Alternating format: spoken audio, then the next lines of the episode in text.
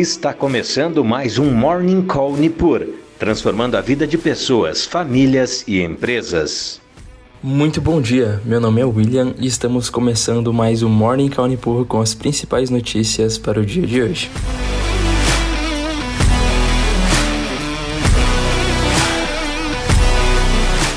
E nesta segunda-feira, os mercados mundiais iniciam a semana no território negativo, com investidores ainda avaliando as perspectivas inflacionárias e a possível trajetória das taxas de juros dos principais bancos centrais, inclusive a dos Estados Unidos, sendo uma das mais importantes. Vale lembrar que a semana será mais curta para as bolsas americanas. Na quinta-feira, elas estarão fechadas em razão do feriado do Dia de Ação de Graças e funcionarão parcialmente na sexta-feira em razão da Black Friday. Irão até às 15 horas do horário de Brasília Brasília. Ambas essas datas devem reduzir o volume de negociação por lá e por aqui também. Na semana passada, tivemos os investidores ficando mais otimistas após divulgação de dados de inflação americana vindo abaixo do esperado, o que elevou as expectativas para que os bancos centrais reduzissem seu ritmo no aperto monetário.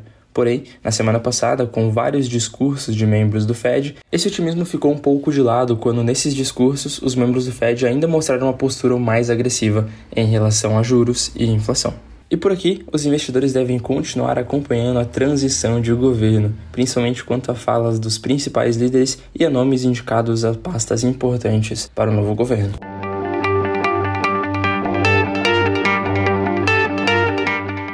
Passando por desempenhos de bolsas mundiais, então temos os Estados Unidos com os índices futuros de Nova York operando em aproximadamente menos 0,3% em ambos os três índices. A Ásia também fechou em queda, com seus principais índices caindo entre 0,4% e 1,87% no dia de hoje. Vale destacar que para a Ásia existem preocupações crescentes quanto ao Covid na China, que consequentemente podem levar a maiores restrições no país. E mercados europeus também seguem na mesma direção, com investidores avaliando principalmente a questão de juros e inflação. As principais índices caem cerca de 0,4 a 0,8%.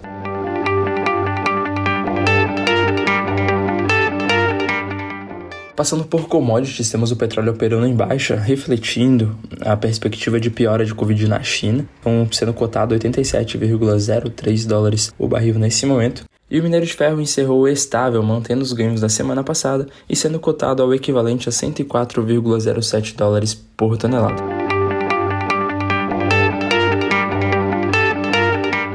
Na agenda econômica teremos uma semana com alguns dados importantes, porém, especificamente no dia de hoje, nenhum dado muito relevante, tanto no Brasil quanto nos Estados Unidos. Podemos destacar hoje para o Brasil o Boletim Fox, que sai toda segunda-feira, e a balança comercial semanal. E no noticiário político-econômico temos uma notícia bastante importante que deve afetar aí as bolsas no que diz respeito à PEC de transição que havia sido comentado e muito na semana passada.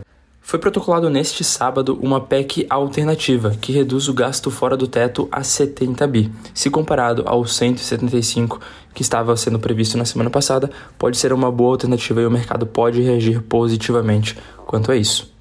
Por outro lado, temos o senador eleito pelo Piauí, Wellington Dias, afirmando que o teto de gastos fracassou e que deve ser revisada uma nova âncora fiscal. Dias confirmou que haverá uma revisão da atual âncora fiscal para uma proposta mais eficiente, que concilie responsabilidade fiscal e compromisso social.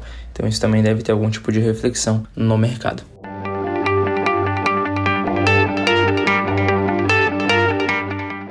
E no radar corporativo temos a Petrobras confirmando que o ministro relator do caso Augusto Nardes do Tribunal de Contas da União negou o pedido do Ministério Público para suspender de forma urgente e provisória a distribuição dos 43,68 bilhões de reais em dividendos pela estatal. Ou seja, os pagamentos acontecerão normalmente nas datas de corte conforme divulgado pela companhia no início desse mês. E CCN Mineração também aprovou o pagamento de dividendos e juros sobre capital próprio a serem pagos no dia 20 22 de novembro desse ano.